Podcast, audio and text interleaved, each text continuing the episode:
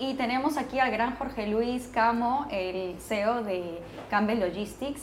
El día de hoy nos vas a contar eh, todo acerca de los últimos proyectos que estás desarrollando y que estás haciendo con tu empresa y, y, bueno, que vienes ya haciendo desde los últimos nueve años que estás aquí en España. ¿Qué tal? ¿Cómo estás, Jorge Luis? Pues muy bien, muchas gracias por la invitación a tu programa, encantado de estar acá. No, gracias a ti por haber venido, por darnos tu tiempo. Eh, cuéntanos un poquito, por favor, de qué se trata Campbell Logistics. Eh, Logistics es un transitario de agente de aduanas y nos dedicamos eh, básicamente al transporte de todo tipo de productos para la exportación y la importación desde cualquier lugar del mundo. ¿no? Perfecto.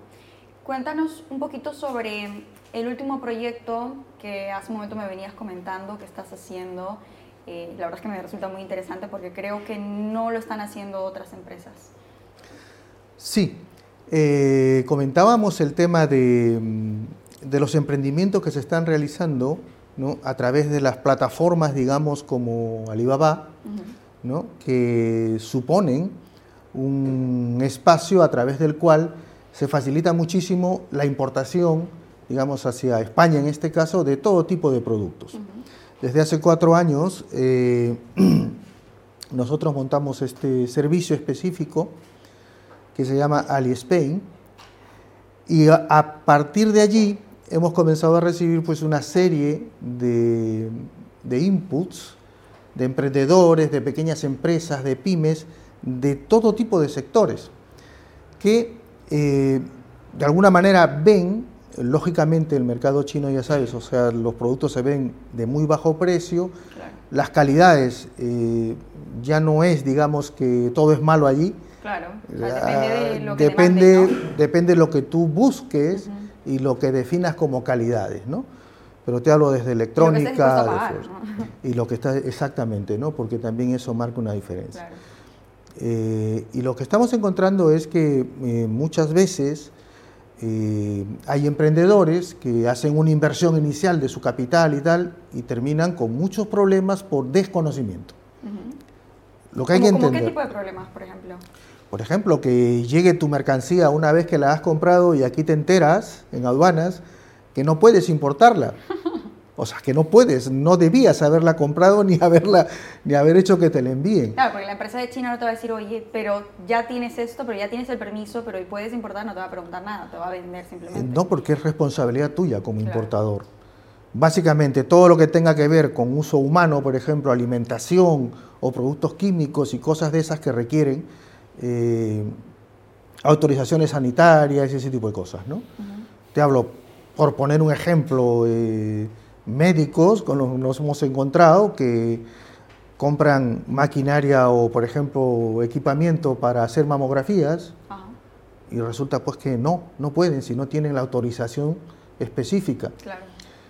Cosmetólogos que traen cosméticos y pinceles y cosas a veces para su para sus peluquerías y para distribuir como iniciativa eh, y no pueden. Entonces ahí te va. ¿Quiénes deberían importar eh, todos estos tipos de productos? Creo que cualquier persona o empresa emprendedora que vea un producto que vaya a contribuir al desarrollo de su empresa en España o en cualquier lugar del mundo, y no solo desde China, sino desde cualquier lugar del mundo, que se interese inicialmente en preguntar. O sea, la clave es un transitario, porque es donde más fácil tú puedes llamar, aunque no sepas nada, y te encontrarás con alguno que quiera atenderte o que te dé las facilidades, ¿no? Entonces, eh, nosotros, por ejemplo, en la web iniciamos un proceso pedagógico, si quieres, y hemos hecho una serie de publicaciones ¿no? en el blog de la web donde aparecen, conforme vamos viendo esta problemática, tú tienes eh, cómo importar eh, productos, cómo no traer productos, cuáles son las medidas que se tienen que tomar, por ejemplo, las previsiones en Alibaba. Alibaba es muy interesante porque te permite comprar de manera segura ¿no? y hasta hacer inspecciones. De hecho, nosotros hemos realizado importaciones para clientes, gimnasios, alguna ropa y cosas por el estilo que nos piden, porque lo ven muy difícil. Entonces le decimos, mira, ven con nosotros en una especie de acompañamiento vamos a hacer la importación, tú aprendes en el camino, ¿no? Y, eh, ya quedas libre para hacerlo, ¿no? Te hablo, por ejemplo, de todo tipo de productos, inclusive eh, el agro también está en esto, con unos tractores pequeñitos que son para desbrozar, me parece, y hemos traído al menos tres o cuatro de esos ya para diferentes productores. ¿no? Entonces, eh, es una opción, pero lo que hay que tener siempre claro es que toda cosa que traigamos del extranjero es una importación, fuera de la Unión Europea es una importación, y por lo tanto está sujeta a la normativa y a las exigencias fitosanitarias, de calidad, etc. ¿Y quién sabe eso? Por lo menos en una primera instancia, los transitarios, cualquiera. Claro. Y ahora tú como empresa, ¿cómo por ejemplo te aseguras eh, de que los proveedores que están buscando estas, estos clientes aquí, proveedores de China, son confiables? O sea, siendo una gama inmensa de, de un sinnúmero de proveedores que venden esos, esos, esa mercancía, ese producto en específico? O sea, ¿cómo tú te aseguras de que realmente son confiables? Hay recomendaciones. Fundamentalmente, eh, primero que, que, sea un gold supplier, por ejemplo, si hablamos de Alibaba, ¿vale? que sea un gold supplier, o sea, es alguien a, quien han ido a verificar de alguna manera ellos in situ, tienen videos, tienen récord y además tienen opiniones. Segundo, eh, por ejemplo, Trade Insurance, que es el servicio de compra de la misma Alibaba, te garantiza a través de un contrato, o sea, tú puedes comprar y pagar al proveedor chino a través de, la plataforma de Alibaba, ¿no? Y si él no cumple el contrato el, que, el cual has pactado, pues no le paga, tú tienes derecho a reclamar, ¿no? Y además puedes realizar, por ejemplo, a través de este mecanismo, inspecciones de la mercancía, lo cual resulta muy interesante porque tienes, a, por ejemplo, SGS o Bureau Veritas y también una inspectoría china. Pero normalmente nosotros contratamos Bureau Veritas o SGS, que son los más conocidos, digamos, ¿no? Y te hablo que una inspección básica, por ejemplo, de la maquinaria de un gimnasio, ¿no? Te puede costar 50 a 100 dólares. Eso es impensable acá. y, entonces es una ventaja, está está un poco relacionado en ese sentido. Eh, con respecto a Alibaba, eh, la situación se pone un poco más difícil cuando ya hablamos de cualquier tipo de proveedor en el extranjero, ¿no? Sobre todo, eh, hemos encontrado, yo creo que lo que hay que tener claro, primero, es que las, las super ofertas a nivel mundial no existen, o sea, eso es mentira. Nos hemos encontrado con personas que nos consultan y nos dicen, mira, me están vendiendo aceite a 400 dólares la tonelada puesto en un país de África. Si es que eso no alcanza ni para el costo del flete. Ya te da una idea, ¿no? Pero claro, de repente es fácil para nosotros que estamos en el, en el medio y sabemos ver rápidamente, oye, no, si el flete de, de Ucrania, cuando no estaba en el problema que está ahora, eh, hacia cualquier país podría costar 3.000 o 4.000. Y si un contenedor de 20 pies puede llevar pues 25 toneladas, el solo dividir ya te da el hecho que no va por ahí la cosa, ¿no? Y entonces hay, hay mecanismos que se pueden hacer. Por ejemplo, nosotros recomendamos a veces llamar a las agregadurías comerciales de las embajadas. Su labor en los países, y aquí en España están casi todas, puedes llamar y preguntar, mira, hay esta empresa voy a hacer una operación y ellos pueden hacerte algún tipo de alcance, ¿no? Y ya dependiendo del nivel de la inversión, claro, si vas a comprar inicialmente, pues, no sé, mil euros en mercancía, de repente no te compensa irte hasta China, ¿no? Nosotros hemos ido a China a ver a los proveedores con los que trabajamos, por ejemplo, en, en, energía, ¿no? pero es, hay, hay mecanismos. Ya, claro, o sea, no te vas a ir a China para una comprita pues como acabas de decir, de mil euros, ¿no? Tendría que ser algo que sea pues, una carga muy, muy, muy fuerte, no como la de energías que me estabas comentando. Bueno, el, sí. el problema más gordo que has tenido importando algunos de estos de Alibaba. Eh, por ejemplo, un, un, importador que trajo eh, estos eh, puffs para, para, chicos, para bebés. Bueno, para cualquier persona, estos que son así como son como de piel y tú te puedes sentar y y así, ¿no? O sea, son como, no sé, sea, yo imagino un puff, ¿no? Un, un puff de estos, ¿no? sí. Bueno, pues un contenedor completo y aduanas decide que le faltaban unas certificaciones. En realidad, él había traído certificaciones, pero pedían más y más y más y más. Y, si mal no recuerdo, hemos tenido ese ¿Y no contenedor, salió? al final. No, es que las aduanas, o sea, tienen que asegurarse de que todo es correcto, ¿no? Porque, ¿qué pasa? Si no cumple la normativa, alguien se sienta ahí, un niño o un adulto se resbala algo, Claro, claro. pues entonces por ahí venía el tema. Eh, al final se pudo despachar, pero eso ha demorado casi mes y medio, si mal no recuerdo, en trámites y gestiones con aduanas y por suerte eh, el proveedor chino también se puso, un buen proveedor responsable, ¿no? se puso en la tarea, porque muchas veces te dejan también, te dicen, mira, no, y paso y yo no tengo eso y ya está. Se despachó. Pero ¿qué implica esto? eh? Eh, demoras de naviera, costos adicionales, o sea, grave el O sea, tema. pero ¿no? vale la pena, o sea, ya no valió la pena sacar la mercancía, ¿o sí? Sí vale la pena porque ellos siguen en el negocio. Es que si no la sacas también no es que tú te desentiendes y ya está, ¿no? Tienes que encargarte de la destrucción. Si te toca destrucción, por ejemplo, ese es otro problema, porque tienes que pagarla tú. Y, y eso cuesta bastante, dependiendo del producto. ¿no? O sea, es, por eso es importante, y yo siempre le digo a las personas que nos llaman, porque constantemente nos llaman a veces a preguntar, y les digo, mira, lo primero que hay que tener es paciencia o sea, y curiosidad. Para empezar, entra a la web y léete todos los artículos que están ahí, te van a ayudar. Y efectivamente nos llaman, oye, sí, mira que he visto acá que claro que este producto, ¿no? Pero el mensaje que, si hay que dar un mensaje, sería, eh, no es difícil. Cuando yo ¿No es comencé difícil en, importar o no es difícil importar? no es difícil hacer negocios Con los chinos. Con los chinos, o sea, con los chinos es muy fácil, te digo, ¿eh? te responden en 24 horas como máximo. Porque te quieren vender, como sea. Te quieren vender, o sea, tienen una orientación pero muy, muy comercial.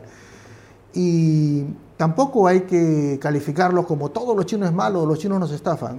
La No, verdad es porque que no. Queremos comprar lo lo más barato siempre. Porque China es igual a lo más barato.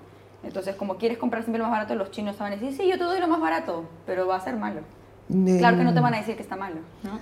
Te cuento una anécdota. Mira, en el último viaje a China visitamos una fábrica de luminarias LEDs. Ya. ¿vale? Entonces, eh, tenía las luminarias que ellos producían, su básico, otra un poco mejorada y tal. Y entonces ellos nos dijeron, mira, ¿Dónde? ¿En qué punto de China? en Shanghai me parece que era. Shanghái, ya. Entonces, ¿qué pasa? Allí eh, nos dijo, ustedes pueden pedirnos componentes Siemens, ¿no? Para determinada normativa. ¿Por qué? Porque el proyecto por el que estábamos yendo, de alguna manera, pedía Siemens en los componentes, algunos de los componentes en los chips. Entonces, te pueden poner Siemens. Eh, los generadores, por ejemplo, eléctricos, te hablo de generadores grandes, ¿no? Del tamaño de un contenedor, ¿vale? Vale. Tú lo puedes este, pedir con eh, motores eh, CAT, Caterpillar o con Mitsubishi, o lo puedes pedir con componentes específicos que se usan a nivel global. O sea, la calidad la tienes allí. Y aún así, más, o sea, y aún así vale muchísimo la pena comprarlo desde allí. Vale la pena porque, claro, si hablamos de operaciones o proyectos que puedan sumar uno o dos millones, eh, cualquier margen porcentual de ahorro es importante. Ujú. Ahora, te voy a hacer una pregunta que es un poco más general, porque eh, este es un programa que va dirigido a, a muchos inversionistas también, CEOs, gente que sabe de, de agronegocios eh, y a veces no tanto, pero que les gustaría invertir. Entonces, tú que tienes experiencia ya en este sector en- de frutas, de, bueno, de todo, eh, y, y en logística, entonces, ¿Qué recomendarías tú, en qué recomendarías tú invertir? ¿Qué le dirías tú a un inversionista? Oye, invierte en esto y tráete esto aquí de estos proveedores chinos. Del agro, dices. No, en general. En general, uff, mira. Bueno, vamos a ponerlo en agro. Es que ten en cuenta, o sea, Las maquinitas estas, por ejemplo, me han resultado muy interesante. sí, las hay de distribución, podría ser una opción, depende del uso, ¿no? Y, y depende el nivel. Imagínate, si yo supiera exactamente en qué invertir, sería la hora. Lo que pasa es que, eh, tú imagínate que en todo el mundo, en España y en cualquier lugar del mundo, se consumen cosas. Todas, todas. Todo lo que te puedas imaginar se consume. Y todo tiene un mercado en el cual puedes vender. Nosotros, por ejemplo, vendemos en Amazon.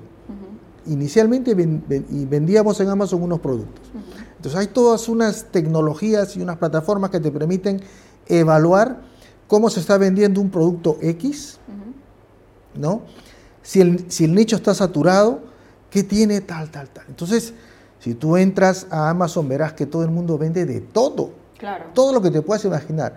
Pero muchas veces, como estos chicos que te comentaba hace un momento, o sea, encontraron estas cositas que son los detergentes de papel y, Gol, ¿no? Y están haciendo su negocio y lo, y lo están haciendo bien, ¿no? Entonces, ¿qué pasa? Eh, a veces hay que estar muy atento a los mensajes, digamos, del mercado, ¿no? Eh, no, no es fácil decirte invierte en esto, invierte el otro. Yo en el agro, por ejemplo. Por lo que has trabajado. Ah, pues mira. ¿Con los chinos? Claro. Eh, a nosotros nos ha ido muy bien con las luminarias LED y lo seguimos haciendo. sí. ¿Cuántos se traes?